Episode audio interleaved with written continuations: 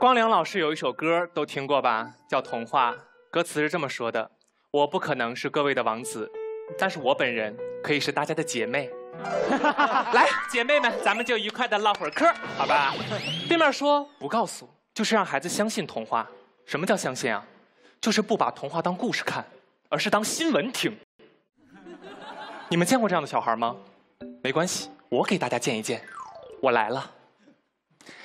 假如我就是一个相信童话的女孩 I have a dream, be a 公主。但是大家想一下，在童话的故事的世界里，会有一个公主叫宝生吗？宝生公主听起来命运是不是略坎坷了一点？啊？宝生，宝生，保证能生。一个相信童话的孩子，这个日子呀没法过，因为在这个孩子的世界里，是非、善恶、好坏，他们没有原因，没有情境。有些人啊，天生就是坏人，比如后妈，一个在童话里加了 V 的坏人。我就想请问，你们不告诉他，你们让二婚家庭怎么办？今天我的父亲二婚了，带来了我的后妈，我非常的害怕，问我的妈妈，后妈后妈。你是做什么工作的呀？后妈面带微笑的告诉我，后妈呀是卖苹果的。哇哦！当后妈和苹果擦出和谐的火花，我还有什么活头？而且比这个更可怕的是，在童话的世界里，坏人永远都是坏人。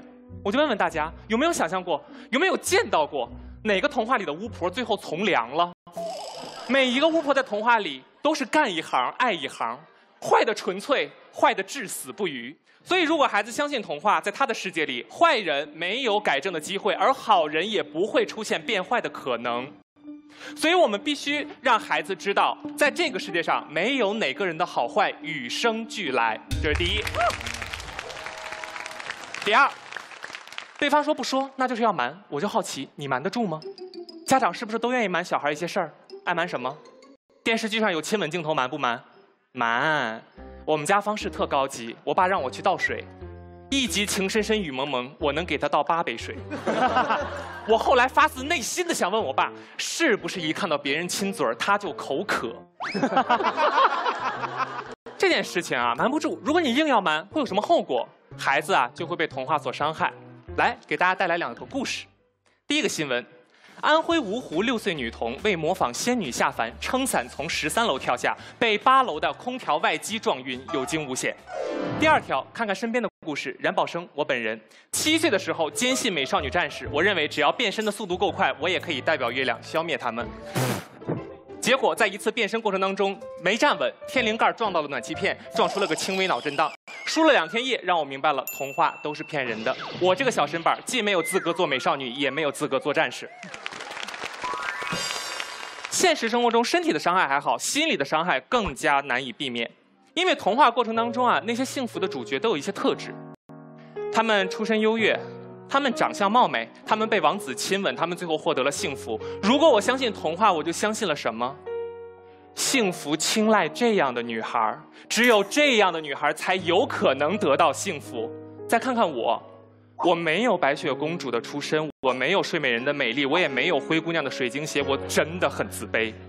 我不仅自卑，在我此刻没有办法获得和她一样的幸福，我更自卑，在我好像连幸福的资格都失去了。因为我不像他们那样美丽，不像他们那样家庭优越，所以这个时候，孩子在相信童话是真，童话就不再是给孩子的礼物，而是孩子嫉妒和自卑的助燃物。所以我必须告诉他。我要让他知道，童话不是真的。城堡只有游客会住，两室一厅才是当代公主的归宿。你不必等到你的王子，你自然还是那个美丽而优雅的公主。最后呢，我要上一个小小的价值。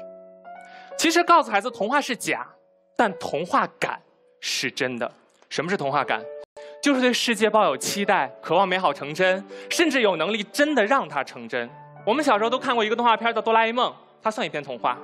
如果我们相信哆啦 A 梦，我们会相信什么？我们会怎么做？我们会等，会寻找并占有哆啦 A 梦。可是如果我们知道它是假的，我们依然期待。当我们知道我们等不来，我们才会去做，才会去创造。想象一下，今天的 GPS 定位仪不就是动画片里那个小小的徽章追踪器吗？今天的 3D 打印机又和那个缩小照相机有什么区别呢？帮助大熊妈妈做家务的扫地机器人，现在帮助了我们每一个人。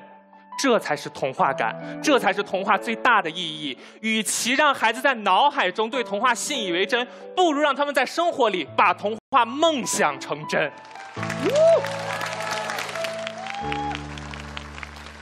所以，当我的孩子再问我哆啦 A 梦是不是真的，我希望我可以大方的告诉他：你在生活当中不会见到这个蓝胖子，因为他一直住在你的心里。